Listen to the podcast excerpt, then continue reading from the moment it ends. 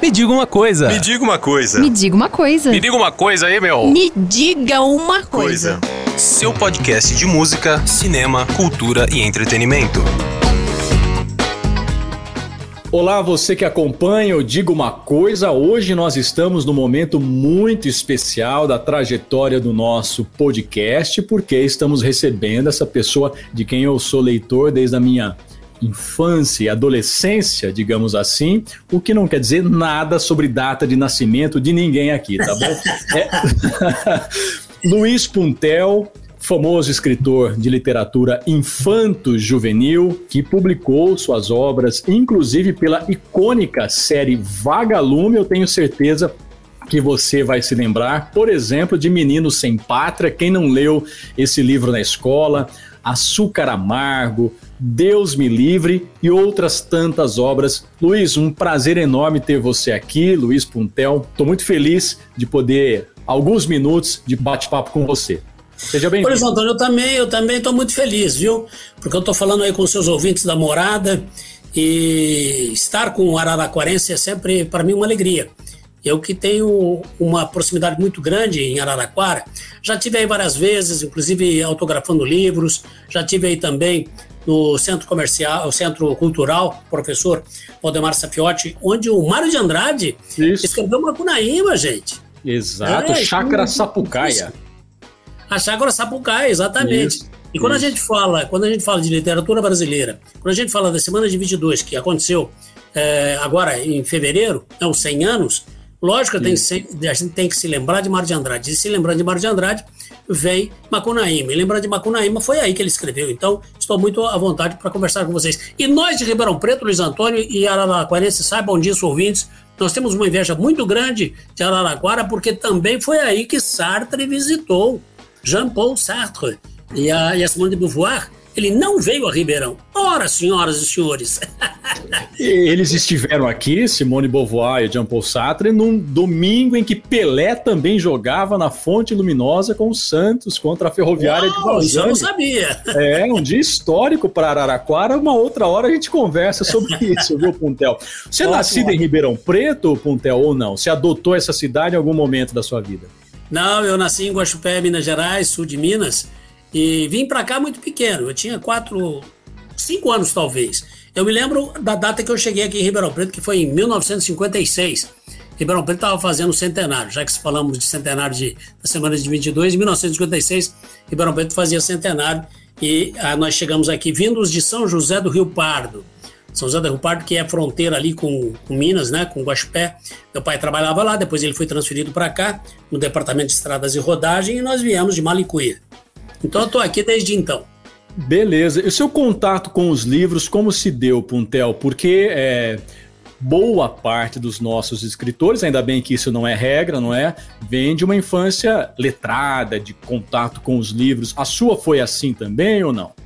A minha foi assim também, Luiz Antônio. É Só para só pra lembrar aos ouvintes, em 1960 não tinha em Ribeirão Preto, como não tinha também aí em Araraquara, televisão.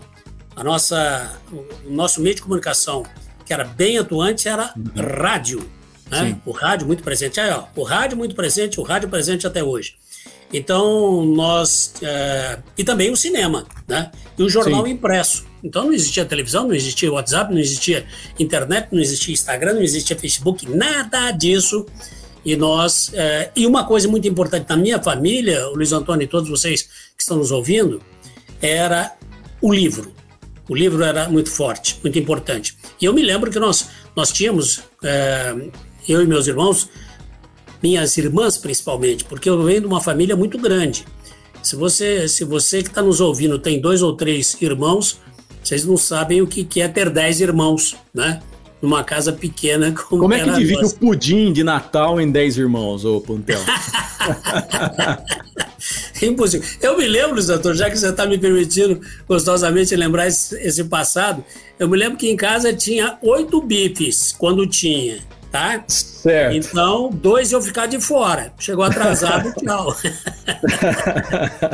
é isso, Mas- né? Quem não tem irmãos não sabe o que é dividir. É exatamente, não sabe o que é cada dia, dividir. literalmente, né? E eu me lembro que, voltando aos livros, eu me lembro que nós até éramos, éramos sócios da biblioteca, na época chamada Altino Arantes. Hoje chama Biblioteca Sinhá Junqueira, aqui em Ribeirão Preto. Foi remodelada, foi, foi retrabalhada, um prédio lindíssimo. Então nós íamos lá pegar livros emprestados para ler, eu, meu, meu outro irmão, minhas irmãs também. Isso foi a nossa formação. E como é que o Puntel escritor surgiu aí? Quando é que você começou a, a escrever no sentido mais profissional? Porque né, quem está na escola está escrevendo e tal. Quando é que você falou, bom, vou escrever, fazer disso uma profissão? Mas rapidamente o profissional vem do tempo de escola. Eu me lembro que eu tinha uma professora no terceiro ano de, de, de, de grupo, como a gente chamava, né? Hoje é o terceiro ano do fundamental.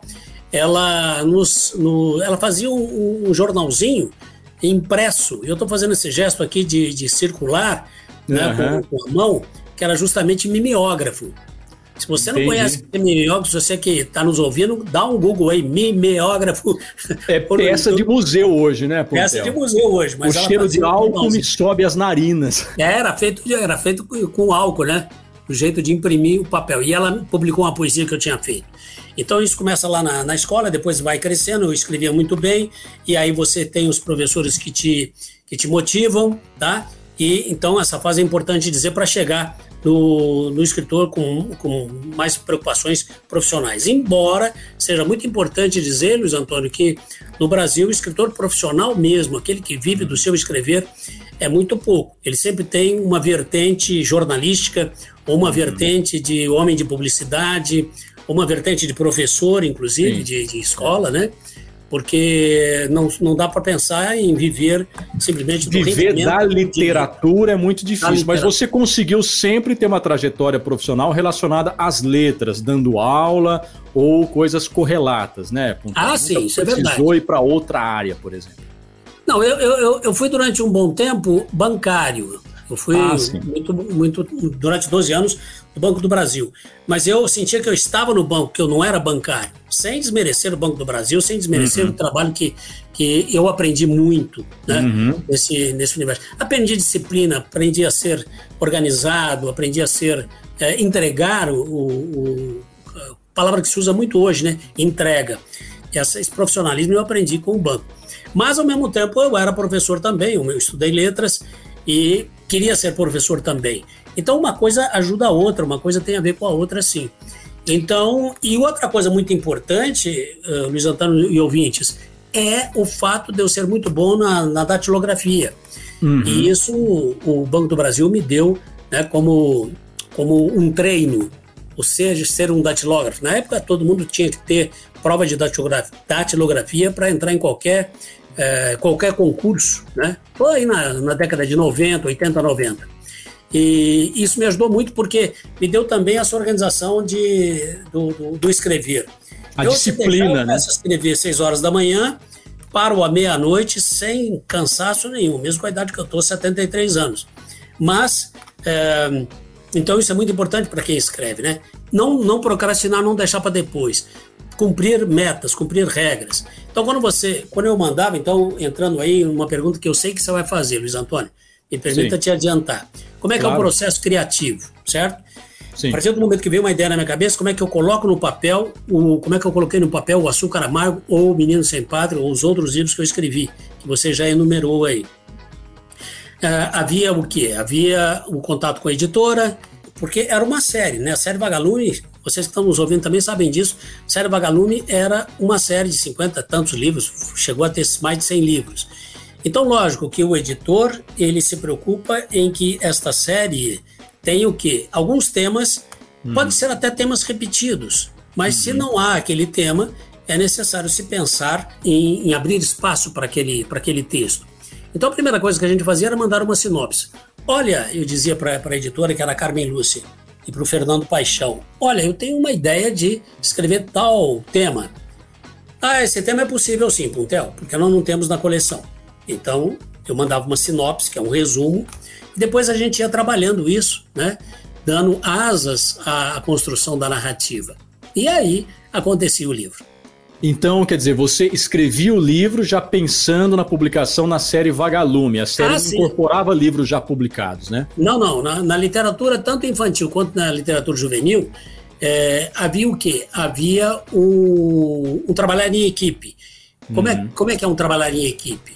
Porque um livro juvenil, ele precisa ter toda uma técnica e naquela época era assim, hoje então muito mais. É importante você falar nisso, me permita antecipar para explicar para o nosso ouvinte que esse termo, acho que até usei aqui no Deslize, infanto-juvenil já não se usa mais, né? Se já pensa em literatura mais. infantil e literatura juvenil por uma questão de temática, por uma questão de estética também, né, Luiz? Estética e até de técnica também. Por quê? Uhum. Porque o, a criança e o jovem, eles, eles são o quê? Muito distraídos, não têm a maturidade de uma pessoa adulta que está acostumado a ler e que uhum. pode ler um livro, digamos, é, é, complexo, com uma certa dificuldade.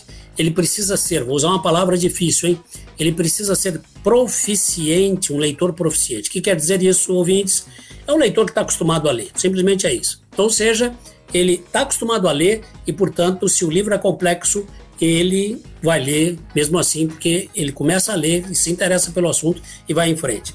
O juvenil não eu tenho que ganhar este leitor já nas primeiras páginas. É que nem quem, quem, quem trabalha com o Instagram sabe que se vai pedir ação no, numa postagem, tem que já ser direto e objetivo. Né? Eu trabalho com oratória, por exemplo. Não adianta eu uhum. fazer no Instagram uma, uma, uma chamada dizendo assim: a oratória é muito importante e fundamental para todos nós que somos profissionais. Tanto é verdade que, quando ele, eu chego no tanto é verdade que, ele já passou para outro, a timeline dele já, já rodou. Eu tenho que olhar para ele e dizer assim: você já perdeu o emprego por causa de uma reunião que você travou, não é verdade? Bom, o cara falou, opa, tá falando comigo. A literatura juvenil é a mesma coisa. Eu preciso logo de logo de cara. É que nem esses filmes de ação de Hollywood, sem dúvida nenhuma. Se eu começo com um plano devagar, o sujeito saiu de casa, começou a andar pela rua, e demora um minuto ele andando pela rua, hum, isso não vai dar, isso vai dar ruim, como a molecada fala hoje em dia. Eu preciso já ter ação rápida, né? Então, por exemplo, Tráfico de Anjos, que é um livro que trata de tráfico de crianças. Eu já começo com uma ação num hospital. Então tá aí uma dica para você que quer escrever livro. Alô, alô, você que quer escrever livro e quer umas dicas parte já direto para ação, porque o leitor precisa ser ganhado, fisgado já de saída com essa ação. Então é uma ação no hospital em que alguém rouba uma criança do, do, do berçário. Você fala, opa, roubaram uma criança aqui, deixa eu ver o que, que vai acontecer. Né? É, isso é uhum. é importante, essa técnica. Quer dizer, agora não é porque se trabalha com literatura juvenil que não se pode lidar com temas complexos, sérios, pesados, como se citou a questão do tráfico de crianças que está no tráfico de anjos, ou como as questões é, dos conflitos no campo que estão lá no açúcar amargo, da inserção da mulher no trabalho, ou até o contexto político da ditadura militar que está lá no Meninos Sem Pátria. É, é, como é que você escolhia esses temas? Por exemplo, açúcar amargo. Você é de Ribeirão Preto, você viveu as greves de Guariba, é, o, o, sindicalismo atuante nos anos 80. Como é que você acompanhou esse momento histórico e trouxe isso para sua obra? Então, deixa eu contar para vocês tá. como é que surge é, uma ideia. A ideia vem assim, é, às vezes, dessa nossa conversa aqui, Luiz Antônio. Talvez dessa conversa com seus ouvintes aí da morada surge o quê? Eu estou pensando, eu tô pensando, quando eu estou falando com você, eu estou pensando em, em Araraquara. Estou pensando às vezes que eu fui em Araraquara. De repente surge uma ideia, alguma coisa relacionada com isso, tá? E é motivo de ser um, um estopim. Lógico que a construção de um texto, ele vai exigir o quê? Personagens, vai exigir ações, vai exigir pesquisa. Eu falo isso para os meus alunos. Eu dou aula de, eu dou aula de redação né, para jovens que vão para o vestibular e eu digo para eles: é preciso pesquisar. Essa semana, por exemplo, nós trabalhamos com objetificação da mulher. Que a mulher é vista até hoje como objeto do prazer masculino, sem dúvida que é. Então eu preciso o quê? Fazer uma pesquisa.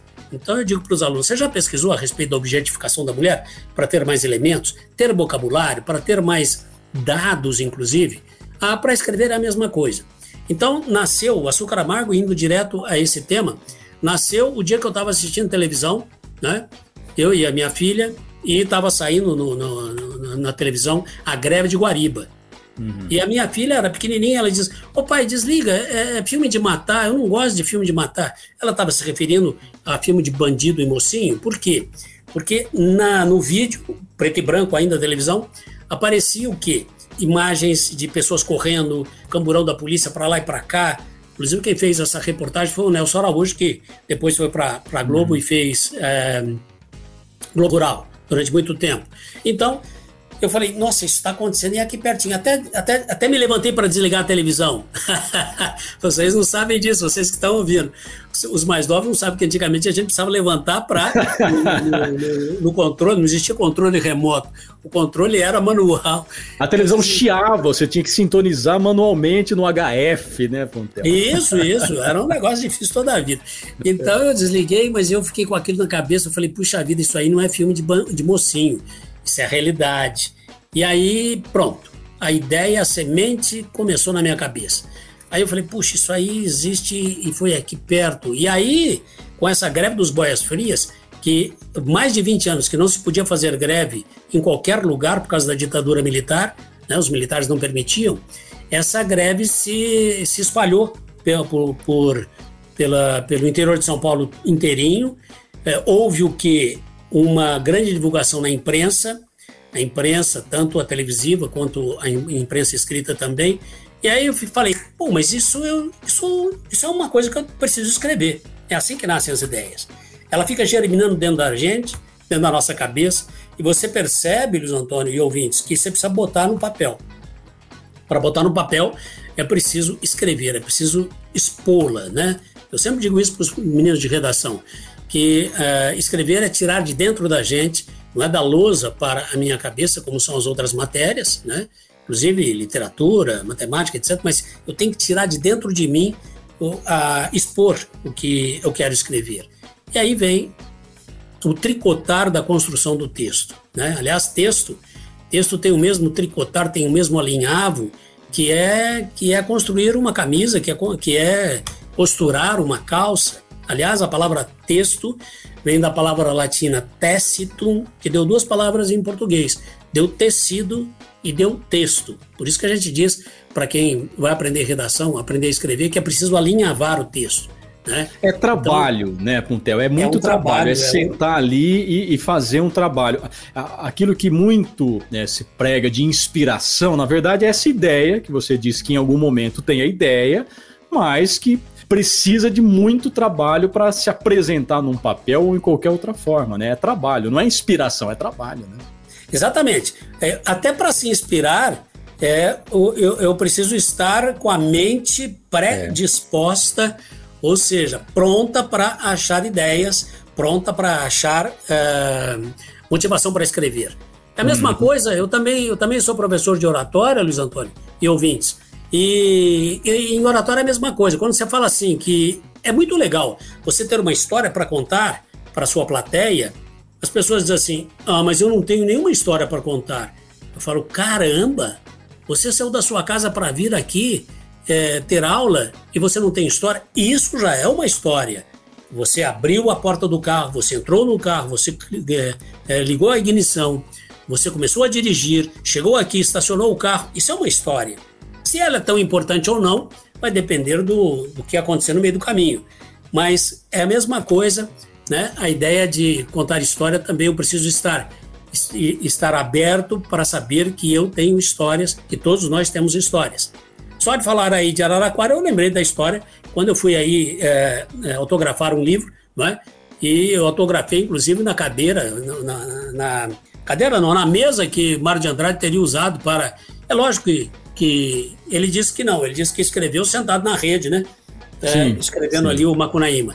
Na verdade, ele, ele codificou o Macunaíma, ele registrou o Macunaíma aí porque ele já tinha tudo na cabeça. Tá vendo? Ele já estava aberto às histórias, ele pesquisou para fazer Macunaíma. Só para Exatamente. Aí com Araraquara. O Pontel, a série Vagalume, ela é icônica, ela tá na memória afetiva de milhares, talvez milhões de adultos que já foram crianças e na escola tiveram acesso a esse livro. Aqui você atribui é, esse fenômeno da série Vagalume que não me parece ter similar recente aí na escola na literatura infantil e juvenil. A que, que você atribui esse sucesso? Eu atribuo o seguinte, uma, uma grande jogada de, de, de, de visão de marketing, ou seja, de visão publicitária, de visão de mercado, né? De mercado. É, se você se você voltar um pouquinho lá atrás, foi a mesma coisa que o Monteiro Lobato fez, é. o que o professor é, Anderson, era assim que se chamava o, inicialmente, o, um dos sócios da, da Ática, o professor Anderson teve essa visão que o Monteiro Lobato teve lá atrás o Monteiro Lobato era meio maluquinho, podemos falar uhum. assim. Ou seja, ele fez uma edição do, do Rei Nações de Narizinho, que foi o primeiro da série do Sítio do Pica-Pau Amarelo, a série infantil e juvenil dele, né? Ele que já, já tinha escrito livros adultos de contos, e excelentes contos, sem dúvida. O Monteiro Lobato, ele fez uma edição, agora não lembro quantos mil exemplares ele fez, mas uma loucura para um Brasil que não lia praticamente. E aí, conversando com alguém do mundo da educação do estado de São Paulo, o, ele teria comentado que ele tinha muitos livros. O sujeito falou: Bom, mas você tem tantos livros assim, vamos botar nas escolas. E aí entra a, a série Vagalume lá atrás, na editora Ática, com essa forte adoção pelas escolas. Eu me lembro que no, quando eu comecei a, a publicar pela, pela editora Ática, na série Vagalume, eles disponibilizavam um livro para cada escola praticamente. É, tinha uma tiragem que era só para os professores. E os professores recebiam aquele livro, é, é o chamado livro paradidático. Né? Uhum. Paradidático, quer dizer, junto com o didático vinha esse livro, que era o livro de leitura do mês ou daquele bimestre. Então o professor adotava aquele livro, sabendo que aquela, que aquela leitura ia ser de agrado do, do, do aluno, porque já tinha sido testado junto aos alunos e os alunos tinham uma forte, uma forte presença na escola desse livro, da Série Vagalume. Então, isso fazia com que a máquina girasse, né? Isso fazia com que a coisa fosse em frente. O Puntel, seus livros seguem sendo adotados até hoje na escola, o que, evidentemente, coloca a sua obra num contexto de, uma, de um país um pouco mais radicalizado em certos aspectos políticos. Né? Recentemente teve um, um, um acontecimento envolvendo o menino sem pátria que se passa na ditadura militar, que fala de exílio e perseguição. Como é que você analisa esse tipo de reação a uma obra que está sendo lida aí há várias décadas, Puntel? Exatamente. inclusive, eu gostaria de, de, dizer como é que nasceu a ideia do Menino Sem Pátria, que é esse livro que você diz, que realmente criou essa polêmica. Eu me lembro que em 1979, quando houve a abertura pelo presidente Figueiredo e que houve a anistia, quem tinha sido quem tinha sido fugido do país para não ser preso ou exilado começa a voltar para o Brasil. Então você vai na televisão descendo do avião, fulano de tal, o deputado X, o, o prefeito tal de tal cidade, ou cientista tal qual, que descia do, do e era entrevistado. Então, entrevista dos que voltaram do exílio. Aí me deu um clique de dizer, poxa, isso aí poderia ir para o livro. Essa questão é muito importante. A volta dos exilados. E aí eu comecei a escrever esse livro, né? Comecei a escrever esse livro, esse livro foi publicado pela editora brasileira inicialmente. E como é que eu tive essa ideia do livro? Porque eu li um livro chamado Memória das Mulheres do Exílio. Era um, uma antologia de depoimentos de mulheres que foram exiladas, ou porque eram, eh, estavam envolvidas politicamente, ou porque acompanharam o seu marido que se exilou, seu companheiro, ou porque, enfim, era, era alguém, mas era só depoimento de mulheres. E havia o depoimento da, da Tereza Rabelo, que era mulher do José Maria Rabelo, que era um jornalista de, de, de Belo Horizonte, que tinha, que tinha, no tempo da ditadura, um, um jornal chamado Binóculo, né? Era, não binômio, minto, binômio. Binômio era o, era o jornalzinho dele, e ele fazia críticas aos, aos militares, fazia crítica às pessoas envolvidas politicamente ou, ou denunciava coisas erradas mesmo. E por isso ele era perseguido e ele teve que se exilar.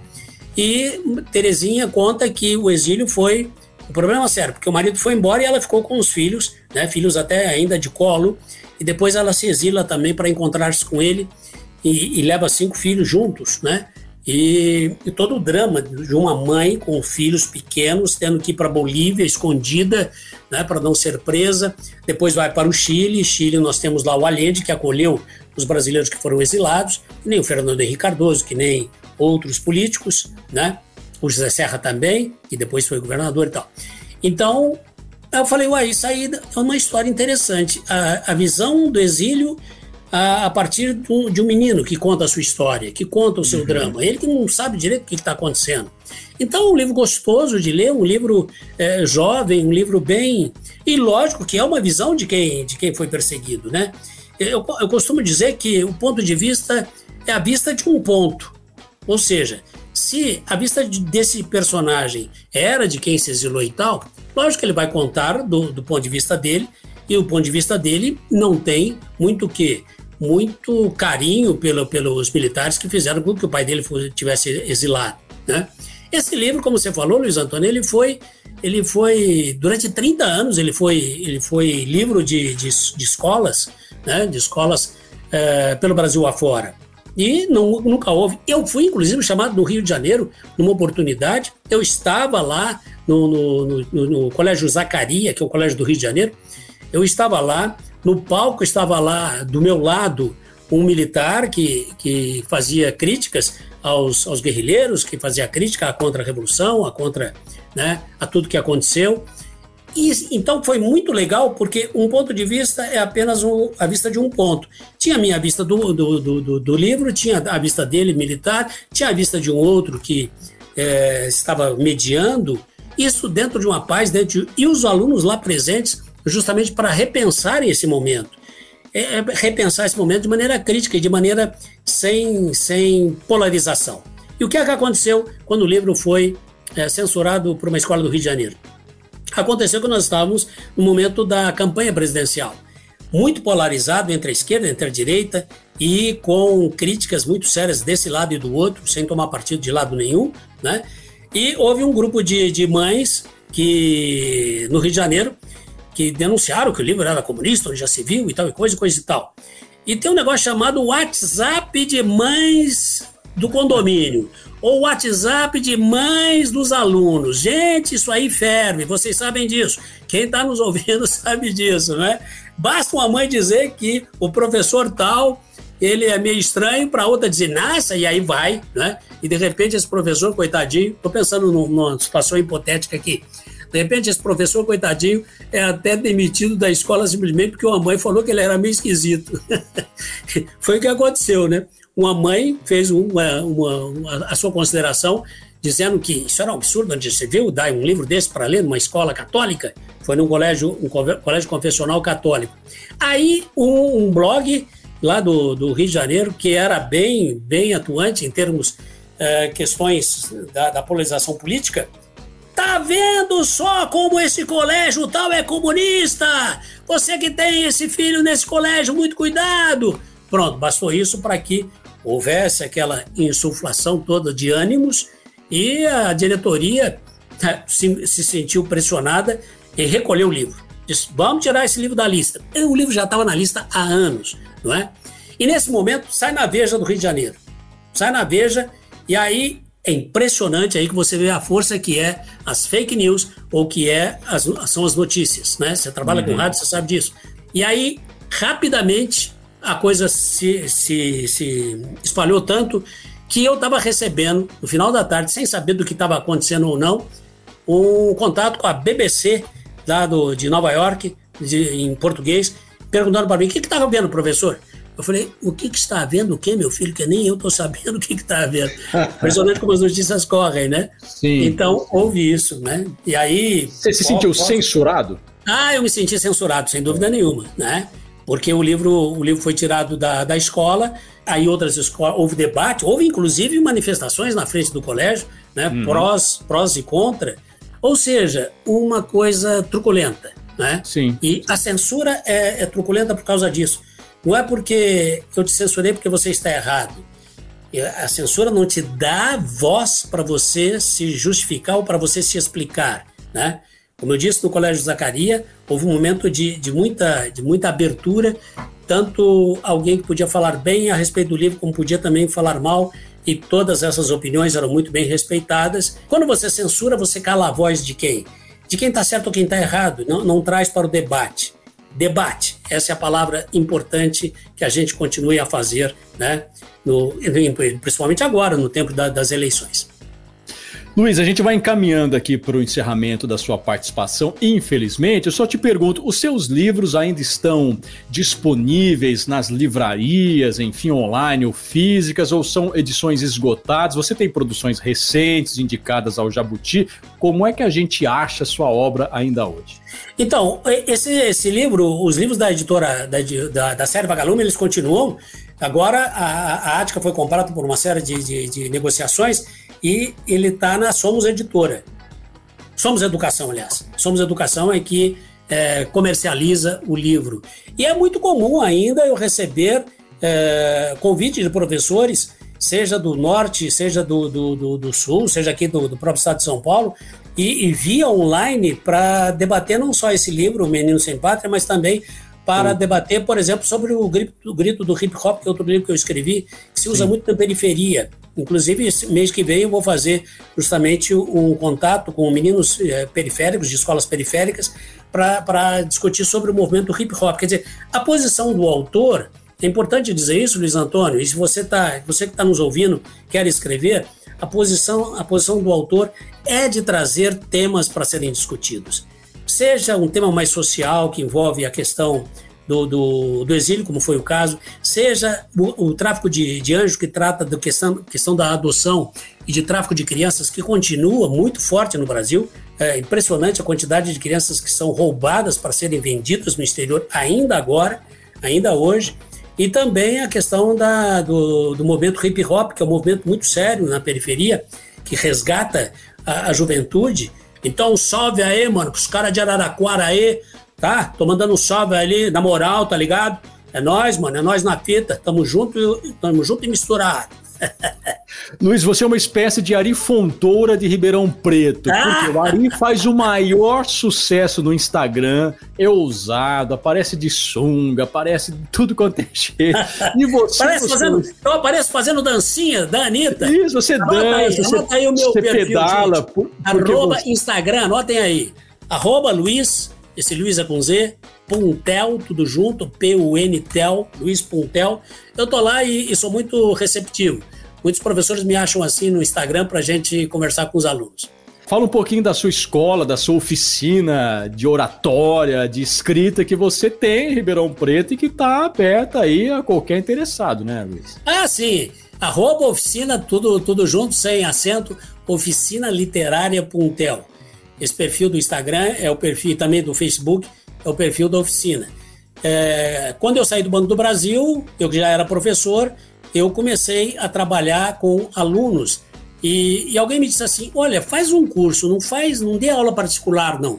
E aí o curso cresceu. É, eu tive um bom sucesso com, com os meninos e aí veio da necessidade desse menino fazer, fazer vestibular então, até hoje, são 40 anos de, de trabalho aqui na, na, escola. Então, a oficina tem esse, esse, esse portfólio de trabalhar com meninos que vão para o vestibular, tanto presencial quanto online também. E também o curso de oratória. E o que, que, é o curso de oratória? É justamente para ensinar, ensinar e, e, treinar as pessoas a fazer uma reunião, a ser mais objetivo na sua fala, na sua explicação, na sua explanação.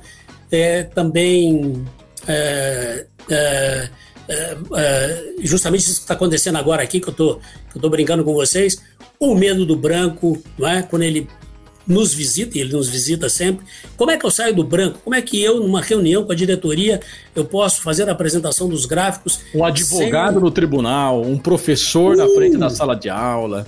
O dia inteiro nós estamos conversando com pessoas. Quando eu falo que eu sou professor de oratória, as pessoas dizem assim, Luiz Antônio, ah, mas eu não faço discurso, eu só faço reunião com os meus colaboradores. Eu falo, então você precisa de um curso de oratória, porque não é, para fazer discurso, é para se comunicar. Luiz, tem algum livro sendo escrito, preparado, esperando. Ah, é, tem sim. Olha, você vai ser o primeiro a saber disso, porque até se você entrar lá no meu perfil, você vai ver que recentemente eu fiz um Reels ou Reels, como eles falam, né? Eu e a minha filha, justamente nós falando de uma coisa que nós que vem vindo por aí. Spoiler, né? É um livro de oratória, assim, que eu estou colocando neste, neste livro tudo que eu aprendi com, de oratória, né, 40 anos de oratória, que chama Fale com seu público. Fale com. Nós em termos de oratória, nós batemos muito nisso, Luiz, porque as pessoas falam para, sem querer, numa, numa reunião, sem querer numa apresentação, sem querer, seja apresentação na faculdade, seja apresentação para um público qualquer, nós sempre falamos para e nunca falamos com.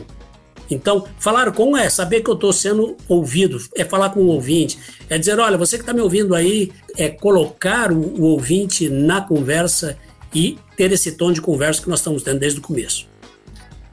Luiz Puntel, um abraço, muito obrigado, querido. Muito obrigado, Luiz Antônio, muito obrigado a vocês também. Valeu, muito obrigado, senhores e senhoras de Araraquara, cidade que eu amo. Me diga uma coisa. Me diga uma coisa. Me diga uma coisa. Me diga uma coisa aí, meu. Me diga uma coisa. Coisa. Seu podcast de música, cinema, cultura e entretenimento.